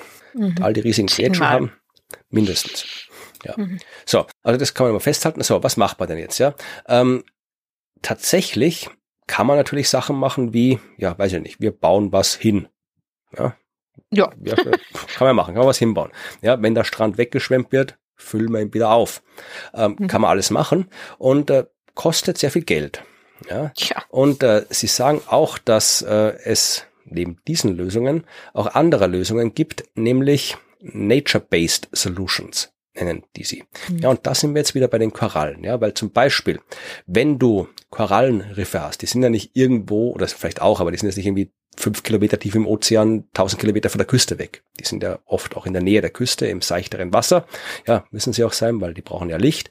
Und ähm, solche Korallenriffe, solche Mangrovenwälder, diese ganzen Feuchtgebiete, die da in der Nähe der Küsten sind, die sind ja nicht einfach nur da, sondern die schützen ja auch. Ja, die schützen vor Erosion, die schützen vor Überflutung, die schützen davor, dass der Sand äh, vom Strand weggespült wird. Das heißt, mhm. wenn man sich darum kümmert, dass es den Ökosystemen gut geht, wenn man sich darum kümmert, dass die geschützt werden, wenn man sich darum kümmert, dass die vielleicht resilienter werden, äh, dann kann man sich, schreiben Sie auch hier wieder mit diversen Studien belegt, äh, Milliarden von Dollar an direkten und indirekten Schaden an privaten und öffentlichen ja, Infrastruktur sparen und Millionen Menschen von Überflutungen, vor Überflutungen schützen. Ja, wenn man die Mangrovenwälder schützt, dann bringt das mehr wirtschaftlichen Gewinn äh, für die Länder, die, die reich sind und schützt die Menschen, die in weniger reichen Ländern sind. Ja, also diese Nature-Based Solutions äh, scheinen richtig gut zu sein und wie gut sie wirklich sind, kann man sich in Abbildung 3.23 anschauen. Ich, das ist super interessant und so, aber es ist natürlich auch ein bisschen schade, weil die Argumentation so eine klassische Wirtschaftsargumentation ist, oh Leute, uns geht's damit auch schlecht und das reicht uns Menschen meistens leider nicht, dass es der Natur schlecht geht, um etwas zu tun. Ja, aber wenn, es gibt halt Menschen, denen ist es egal, ob jetzt hier ja, genau. Pinguin ausstirbt oder nicht, aber denen ist es nicht egal, ob ihr Strandhaus weggespült wird oder nicht. Also ja. insofern, äh, das sind ja, ist ja auch durchaus relevant. Also wenn das, das sind ja Dinge, die kaputt gehen. Ja, es muss ja nicht das Strandhaus mhm. sein, aber da wohnen ja Menschen an nee, den genau, Küsten. Ja. Also das ist ja durchaus auch äh, da wichtig zu wissen, was mit denen passiert. Also das ist jetzt kein Argument, das man so nee, von Hand weisen nee, das meinte ich auch nicht genau. Aber es ist also ja, es ist ein bisschen ja, wir müssen die Argumentation ein bisschen um Menschen drehen, damit Menschen zuhören. Das ist okay, ne? Also na klar, so, so sind wir eben, aber es ist natürlich auch ein bisschen schade, weil das sollte natürlich eigentlich auch schon uns eine Motivation genug sein, die Natur zu schützen, ohne dass es uns direkt betrifft. Gut, das war jetzt meine, meine Auswahl aus diesem Bericht, weil, wie gesagt, in, in dem Bericht natürlich, der ist voll genug mit äh, okay. den, natürlich, das ist jetzt nicht so, dass sie da argumentieren, sondern das habe ich jetzt hier ausgewählt. Eine der Abbildungen, die nicht so ganz deins sind, weil sie so keine Diagramme sind, sondern mehr so eine Schemazeichnung. Nee, aber da sind hübsche Bildchen dabei. Die finde okay. da komme ich wieder klar damit. nee. Also äh, wir werden dann eh auch die uns die anders anschauen, aber da kann man einfach nur mal sehen, ja, was es jetzt so an Lösungen für die Anpassung gibt für die Systeme. Ja, das sind so diverse Dinge aufgeführt und man sieht äh, beispielsweise also wie äh, Accommodation and Relocation ist so ein Ding, ja, also das war Relocation, ja, also wenn halt die Stadt überschwemmt ist, müssen wir umsiedeln. Das wäre ja Relocation oder Frühwarnsysteme ist sowas, ja. Ähm, das sind alles solche Dinge und da kann man dann äh, lesen und sehen, äh, erstens, wie machbar sind die und wie effektiv sind sie beim Reduzieren der Risiken. Ja, also zum Beispiel Früh Frühwarnsysteme sind sehr machbar und sehr effektiv. Umsiedeln ist sehr effektiv, ja, weil wenn ich nicht mehr da wohne, wo das Meer ist, dann habe ich auch kein Risiko mehr vom Meer, aber es ist halt mhm. halt nicht sehr machbar.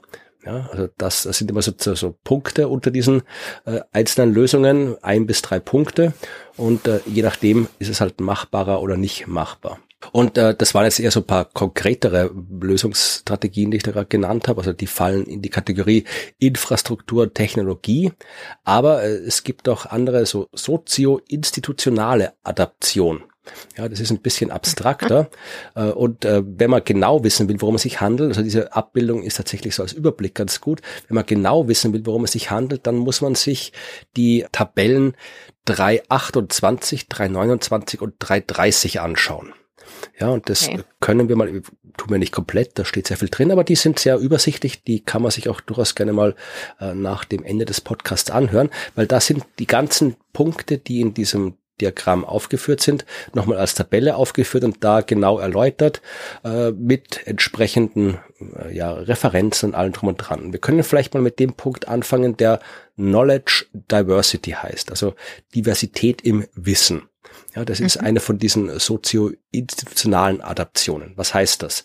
Das heißt, dass man äh, das Wissen der lokalen und indigenen Bevölkerung berücksichtigt, äh, weil wenn man auf das hört, was die vielleicht schon wissen über die Gegend, in der sie wohnen, dann fällt einem leichter, da äh, die ganze Community, vereinfacht gesagt, ein bisschen widerstandsfähiger zu bekommen, als wenn man einfach nur ignoriert, dass die halt da sind. Also wenn da jetzt die Regierung, die äh, vielleicht sagt, ja, wir bauen da jetzt das Ding hin, weil das unser Plan ist, aber die lokalen Gegebenheiten nicht berücksichtigt, dann äh, ist es nicht so effektiv, wenn man es tun würde.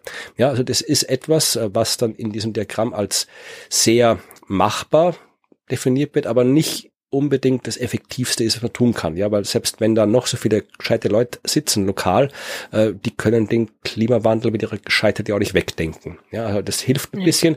Also Sie sagen, wo es hilft, kann man in der Tabelle auch lesen. Zum Beispiel bei Ökotourismus und bei Artenschutz. Ja, da hilft es, wenn man die lokalen mhm. Gegebenheiten macht. Aber Ökotourismus ist zwar gut und wichtig, aber ja, ist halt eine Anpassung an die Klimakrise, aber keine, man verhindert es damit nicht. Nee. Genau. Ja, und dann sind das also Mobilität zum Beispiel, ja, ist auch was. Mobilität, wenn man dafür sorgt, dass die Menschen halt mobil sind, ja, dass sie tatsächlich auch umsiedeln können, wenn sie wollen. Das ist etwas, äh, das ist nicht ganz so leicht machbar und hilft ein bisschen. Und noch äh, schlimmer ist es bei Migration, weil Migration ist halt die dauerhafte Mobilität, wenn man so will. Ähm, die ist sehr schwer machbar, weil überredet die Leute mal, da wegzugehen. Die Leute bleiben noch mal irgendwie in den Häusern, wenn der Waldbrand kommt, ja, oder wenn es rundherum schon brennt, dann wollen sie noch nicht mal ja. weg. Also von Mobilität her ist ja jetzt auch nicht nur auf individueller Ebene zu sehen, sondern auch, ja, wenn du da eine Insel hast, Tuvalu oder sonst was hatten wir gerade, also einfach so ein Inselstaat, mhm. ja, wie, wie gut kann ein Staat migrieren? Ja, weil der, wo soll der migrieren? Gibt ja keine, keine freien Staaten mehr, wo man einwandern kann. Mm, nee, klar. Äh, ein Staat migriert, schwierige Angelegenheit. Aber was ich interessant fand, war äh, eins, was wirklich zu den äh, Dingen gehört, die sehr effektiv sind und durchaus auch machbar sind, ist der Punkt Finanz- und Marktmechanismen. Äh, oh. Ja. Okay, da begeben wir uns gänzlich außerhalb jeder meiner Expertisen. Es geht bei diesen ganzen äh, Maßnahmen jetzt nicht unbedingt so sehr um den Klimawandel zu bekämpfen, sondern um die Auswirkungen des Klimawandels zu bekämpfen. Ja klar, wenn du den Leuten Geld gibst, ja, dass sie damit klarkommen können, dann ist das sehr effektiv für das Risiko. Ach ja, okay, gut, ja, ja, wenn du das so formulierst, natürlich. Ja, und da mhm. kannst du auch, wenn du Geld hast, da kann ich auch äh, umgestalten. Ja, also wenn ich jetzt irgendwie, was weiß ich, keine Ahnung, ein Fischer bin, der da irgendwie am der Küste sitzt und irgendwie auf eine Art und Weise fischt, die halt vielleicht nicht nachhaltig ist oder äh, die nicht widerstandsfähig ist und durch die Veränderungen bedroht wird, ja, dann kann ich hundertmal sagen, ich würde es eh anders machen, aber ich kann mir es halt nicht leisten. Ja, aber ja, wenn ich Geld kriege, dann kann ich es mir leisten. Ja, das geht auch ein bisschen zurück auf das, wo ich bei der letzten Folge auch selber so überlegen musste, warum es ist so wichtig, die ähm, Einkommensstruktur vor Ort zu verbessern äh, und von den Menschen und den Gemeinschaften dort, dann aus dem Blickwinkel betrachtet macht das natürlich Sinn. Ja, okay. Und eins der Dinge, die die maximale Punkteanzahl bei Machbarkeit und Effektivität haben, ist etwas, das sich Multi-Level Ocean Governance nennt. Und soweit ich das verstanden habe, am besten damit zu übersetzen ist, wenn man sagt, es müssen halt alle zusammenarbeiten. das ist sehr effektiv. Äh, Sie haben Ihnen auch drei, drei Machbarkeitspunkte gegeben. Also vielleicht, ob Sie da ein bisschen naiv waren, dass es so leicht machbar ist, aber ja. Mhm. Ja, hm. ist vielleicht auch regionenabhängig. Was auch noch sehr effektiv und sehr machbar ist, sagen Sie, ist Active Restoration. Ja, also dass man wirklich, was ich vorhin gesagt habe, dass man eben schaut, wieder Spezies äh, neu wieder äh, zurück, ist nicht neu, sondern wieder da wieder auf, auslässt, wo sie eigentlich schon waren, aber schon weg sind, wo man ähm, ja, äh, diese Korallen äh, hitzetolerant macht und sowas. Das fällt alles unter aktive Restauration und äh, das ist mhm. ja machbar und sehr effektiv. Ja, und das, das sind insgesamt, glaube ich, weiß ich, irgendwie eins, zwei, drei, äh, sicherlich irgendwie zwei Dutzend dieser äh, Strategien, die wir jetzt nicht alle hier durchgehen können, aber es ist eine sehr interessante, sehr interessante Liste, die man sich mal anschauen kann, was da passiert. Und ähm, was halt auch interessant ist, ja, dass tatsächlich das, was momentan gerade gemacht wird, das steht dann im Text, nicht mehr in den Tabellen. Ja, was sie nennen, sie nennen das Hard Engineered Structures. Ja, also einfach irgendwie Mauern am Meer, damit halt der Strand nicht weggeschwemmt wird oder sowas. Ja, die sind meistens, also ich sage nicht meistens, die sind generell teurer als diese Nature-Based Solutions und noch dazu können sie die ähm, Kommunen dann festlegen für weitere solcher äh, Ingenieurslösungen für die Zukunft. Weil wenn ich da einmal eine riesen Mauer hingebaut habe, dann haben wir vielleicht auch die Chance verbaut, da irgendwie ein Ökosystem zu restaurieren, das ich vielleicht noch restaurieren hätte können, wenn ich die Mauer nicht hingebaut hätte. Ja, also das ist nicht nur teurer, sondern auch blöder, das zu machen. Gesagt, mhm. Momentan, wenn der Strand weg ist, füllt man einfach auf. Das ist teuer. Das äh, schädigt das Ökosystem doppelt, weil dort, wo man den Sand hinschüttet, da, da ist es vielleicht nicht so gut. Dort, wo man herholt, ist es nicht so gut. Äh, und es ist nicht nachhaltig. Aber wenn ich mich um die Korallenriffe, die Mangrovenwälder kümmere, ja, dann wäre es besser. Ja. So, und dann kommen wir noch ganz kurz, bevor wir dann zur FAQ am Ende kommen. Tourismus und Wirtschaft. Ja, ähm, ganz ein paar so Schlaglichter. Äh, tatsächlich, äh, wie gesagt, Ökotourismus haben wir schon erwähnt, kurz. Das ist durchaus gut, Ökotourismus sowas zu machen, weil das kann dann auch eben den sozialen und politischen Willen für äh, Schutzmaßnahmen erhöhen. Also wenn du da hinfährst und dann einerseits in einer Umgebung bist, wo halt das äh, Ökosystem in den Vordergrund gestellt wird, dir vielleicht auch noch was erklärt wird, ja, wo du das alles in Ruhe anschauen kannst und nicht einfach nur hier äh, mit tausend anderen am Strand liegst, ja, dann bist du vielleicht dann eher irgendwann mal inspiriert, was für die Natur zu tun als sonst. Also sie sagen, mhm. Ökotourismus kann ganz gut sein, aber äh, der, die Wechselwirkung zwischen äh, Tourismus und Klima kann natürlich auch schlecht sein. Ja, das ist durchaus nicht überraschend und äh, nicht nur schlecht, weil halt Touristen irgendwo hinkommen, sondern das kann so eine Feedback-Schleife sein. Ja, also der Klimawandel kann dazu führen, dass der Tourismus noch schlimmer fürs Klima wird. Und zwar zum Beispiel, sagen sie, wenn durch das schmelzende Eis neue Kreuzfahrtrouten in der Arktis und Antarktis aufgehen. Ach Gott, okay, ja. Und dann fahren noch mehr Kreuzfahrtschiffe dahin und je mehr Menschen da unterwegs sind, da gab es mal auch vor kurzem eine Studie, äh, ich habe da die Zahlen vergessen, aber das wirklich, ähm, ja, der erstaunlich große Anzahl an äh, Tonnen Eis äh, pro Mensch, der in der Antarktis äh, rumläuft, äh, sei es jetzt irgendwie Wissenschaft oder Tourismus, ja, äh, wegschmilzt. Weil natürlich, wenn du das alles zusammenrechnest, du bist dann unterwegs, du fährst da mit dem Schiff hin, da wird schon mal CO2 ausgestoßen. Du erzeugst vor allem auch ähm, ja durch die ganzen Dieselgeneratoren, wo du den Strom herkriegst, erzeugst du äh, ja Staub, Dreck, der auf dem Eis liegt und die äh, das Eis wärmer macht, weil es die Sonne nicht mehr aufnehmen kann. Ja, also allein dadurch, dass du da bist, hast du schon eine mhm. negative Auswirkung aufs Klima, die deutlich größer ist, wo wir auch wissen, dass in der Arktis und Antarktis alles viel, viel mehr äh, schädigender ist als anderswo. Das ist alles sehr viel sensibler dort. Ja, also das kann dann so ein negativer Feedback sein, wenn das Klima wärmer wird, schmelzen die Eisberge, schmilzt das Eis, dann können noch mehr Touristen da im, da im Polarmeer rumschippern, dann wird es noch schlimmer als vorher. Och, das sind, das sind Dinge, die sich so logisch anhören, wenn du sie sagst, die man aber so überhaupt nicht auf dem Schirm hat. Ähm, aber ich, oh Gott, ich, ich fürchte so, dass das, dass das total korrekt ist und dass das passieren wird, weil, oh, jetzt können wir da ja langfahren, jetzt haben wir hier Schifffahrtsrouten, jetzt können wir sie auch nutzen. Hey. Ja, also generell Tourismus, du kommst halt dann auch in, es wird dann halt Gegenden geben, das hatten wir auch, wo du halt nicht mehr hinfahren kannst. Also du kannst da vielleicht mhm. nicht mehr irgendwie am Mittelmeer in Süditalien, in Griechenland, in der Türkei am Strand liegen, weil du dann irgendwie stirbst, wenn du das machst, weil es zu heiß wird dort. Aber dafür kannst du halt dann, äh, keine Ahnung, hier in Norwegen, in den Fjorden schön irgendwie rumschwimmen und da noch ein bisschen was kaputt machen, was vorher nicht ging. Supi. ja, aber äh, sind, wir, sind wir nicht so, so pessimistisch. Äh, kommen wir zur Wirtschaft. ähm, da auch ganz kurz, da wird festgestellt, ein schöner Satz, den ich gerne wieder mal im Original zitieren möchte. Finance mhm. is a key barrier globally for ocean health, governance and adaptation to climate change. Also die, es scheitert auch am Geld. Ja, okay. Und dann haben sie ja ein Beispiel gebracht, ja, das Geld, das äh, von der Overseas Development Assistance, also das ist eine Behörde von der OECD, also eine, etwas, die halt sich um, um Schutz kümmert, um in dem Fall um Schutz für die marinen Ökosysteme, nehme ich an, äh, das hat sich verdoppelt, deren Budget zwischen 2003 und 2016 auf 634 Millionen Dollar. Das klingt viel, ist aber ungefähr das, was auch so, ja, von privaten philanthropischen Gesellschaften, Stiftungen hergegeben wird.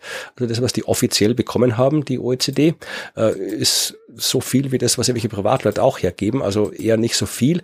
Und jetzt kann man es vergleichen mit dem, was man bräuchte, um sich anzupassen an die Auswirkungen allein vom Meeresspiegelanstieg. Wir reden nur vom Meeresspiegelanstieg. Ja, äh, um mhm. sich daran anzupassen, bräuchte man je nach Modell, ob es jetzt gut läuft oder schlecht, aber mindestens ein paar hundert Milliarden pro Jahr. Und ähm, ja, da ist es dann klar, wenn Sie sagen, dass es an den Finanzen scheitern. Ja, wenn du paar hundert Millionen Dollar hast und ein paar hundert Milliarden Dollar brauchst. Brauchst. Ja, und darum ja, endet ja. Dieses, äh, dieser Abschnitt auch mit der Aussage, dass die aktuellen Finanzflüsse nicht ausreichen, um die Kosten der auf Küsten und Ozeane äh, wirkenden Klimawandelfolgen zu bewältigen.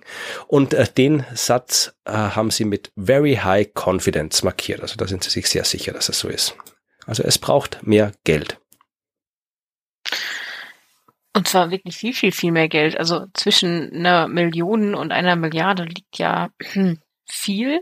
Und wenn das jährlich aufgewendet werden muss, ist es ja auch nochmal was anderes. Also es sind ja nicht einmalige Kosten. Ja, eh, aber andererseits äh, wenden wir jährlich sehr viel Geld auf und machen mit dem Geld sehr viel ja. Blödsinn. Und andererseits ist kaum etwas teurer als nichts zu tun, weil die Schäden ja. durch die Klimakrise sind ja immer größer als das, was wir ausgeben mhm. müssten, damit sie nicht passieren. Ja. Aber das sind ja die Zukunftsprobleme anderer. Genau, ja. Ja, leider nicht. Ähm, ja. Es gibt noch ein paar FAQs, die wir alle schon so angesprochen haben, aber eine wollte ich noch ein bisschen mhm. rausstellen, die FAQ 3.4. Da geht es nämlich auch um die Frage, welche Industrien und Jobs sind am meisten betroffen vom Klimawandel in den Ozeanen? Also logischerweise ja, äh, Fischerei, ja klar. Mhm. Ich habe den vor allem deswegen rausgesucht, diese FAQ, weil sie da wirklich fast schon poetisch geworden sind. Also diese, die oh. Antwort auf die Frage fängt an mit The ocean is the lifeblood of the planet. Ach, okay. ja, mhm. aber gut, es ist klar, also, ich meine, ja, wenn du in der Fischerei arbeitest, ja, dann bist du sehr schlecht geschützt vor den Risiken. Wenn du äh, kleine Fischereibetriebe hast, dann ja, wenn du da irgendwie äh, dran bist. Und ähm, noch schlimmer ist es, wenn du jetzt nicht einfach nur Fischer bist, sondern vielleicht irgendwie noch was spezialisiert bist, ja, wenn du nur äh, Austernfischer bist oder äh, mhm. Hummerfischer, ja, wenn du dich so auf ein Ding spezialisierst, dann ja klar, ist es wesentlich schwieriger. Und äh, was ich dann auch interessant fand, ja, das ist wieder das, wo man sofort dran denkt, aber wo man nicht sofort dran denkt, ja, welche Industrien und Jobs sind am meisten betroffen, alles, was man an der Küste oder auf dem Meer macht. Ja, wenn du hier Autor bist oder Blogger oder keine Ahnung, Podcaster oder was auch immer und du dein Büro an der Küste hast, da ist dein Job betroffen. Ja, weil ja. Küste, also alles, was man an der Küste macht, ist betroffen. Ja, das fand ich mal gut, dass man das sagt, dass man nicht immer nur an die Fischerei denkt, sondern eben auch an alle anderen, die an der Küste ihrer Arbeit nachgehen, weil das sind viele. Ja, ich denke da auch gerade so an äh, Dinge wie äh, ähm, Transport, also globaler Transport von Waren, also Häfen und so weiter, sind wahrscheinlich auch nicht unbetroffen. Nee, natürlich nicht. Also da ist ja, keine Ahnung, kann, kannst du irgendwie Kellner im, im, im Fischrestaurant oder Fisch, Kellner der Pizzeria mhm. am Strand sein. Ja, das Gleiche. Ja, ja, wenn der Tourismus da wegfällt, natürlich, ja. Ja, das war mein Überblick über Kapitel Nummer drei und das was uns bevorsteht im Bereich der Küsten und der Meeresökosysteme. Das war ein, ein super Überblick. Ähm, und ich fand den jetzt auch wieder, also ähnlich wie beim, beim meiner Kapitel letzte Woche, Kapitel 2, sehr ähm, breit. Ne? Also ich bin erstaunt, mit welchen Themen sich die Working Group 2 beschäftigt, was aber denke ich auch hauptsächlich daran liegt, dass ich mich immer mit Working Group 1 Dingen beschäftigt habe in der Meteorologie und selten einen Blick in diese Bereiche geworfen habe. Und ich finde es richtig gut, das jetzt zu tun und finde es sehr erschreckend, wie viel da ähm, betroffen ist und auf welche direkten und indirekten Arten. Ja, kann ich nur zustimmen. Also es ist, wie gesagt, ich fand, war auch immer wieder überrascht, wie sehr das da in die Breite geht, was da berichtet wird. Ja. Welches Ökosystem wird uns denn nächste Woche deprimieren? ähm, wenn ich jetzt heute dir zugehört habe, finde ich es umso lustiger, dann zu antworten mit Wasser. Ach ja, was haben wir denn noch nicht gehabt an Wasser? Also tatsächlich ist es so, dass ähm, Kapitel 4, mit dem wir ja nächste Woche anfangen, den, den Titel trägt Water, also wirklich ganz schlicht Wasser. Und da geht es aber mehr darum, was den Wasserkreislauf betrifft. Also wir haben uns über Süßwassersysteme unterhalten letzte Woche, diese Woche über äh, Salzwasser, also Ozeane. Und dann sprechen wir aber so über diesen Gesamtkreislauf. Also da gehören dann wieder Gletscher dazu, da gehört dann wieder Grundwasser dazu. Und dann beschäftigen wir uns damit, wie sich dieser Kreislauf verändert hat, also welche Verschiebungen es da gab. Die hatten wir natürlich im Working Group 1 Teil schon besprochen, aber dann eben hauptsächlich, welche Auswirkungen hat das jetzt auf die Landwirtschaft zum Beispiel.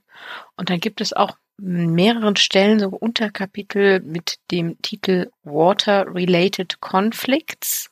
Ach, okay, also, ja, die gibt's ja auch noch. Genau, dann geht es auch in diese Richtung. Das heißt, da bin ich schon, schon sehr gespannt und das Kapitel endet auch natürlich jetzt wie unsere zwei, die wir jetzt schon hatten, mit den jeweiligen Zusammenhängen zwischen Anpassungsmaßnahmen und den Ursachen und Wirkungen, die man vorher beschreibt. Also die Ursachen von Working Group 1 beschrieben, dann die Auswirkungen auf die Landwirtschaft und dann, wie können wir uns jetzt wieder anpassen. Also das so eine, so eine Einteilung zieht sich, glaube ich, jetzt ein bisschen durch und das schauen wir uns dann eben nächste Woche mit dem Wasserkreislauf an.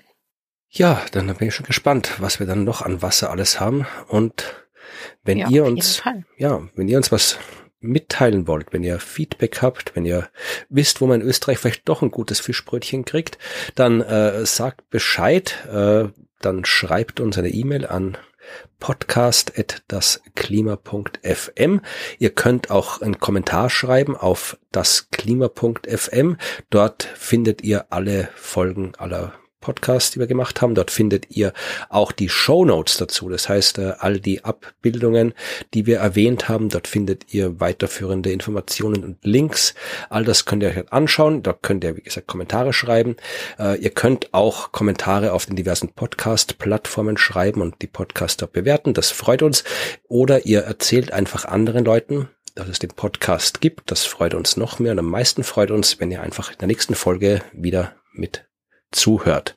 Bis dahin sagen wir Tschüss. Tschüss.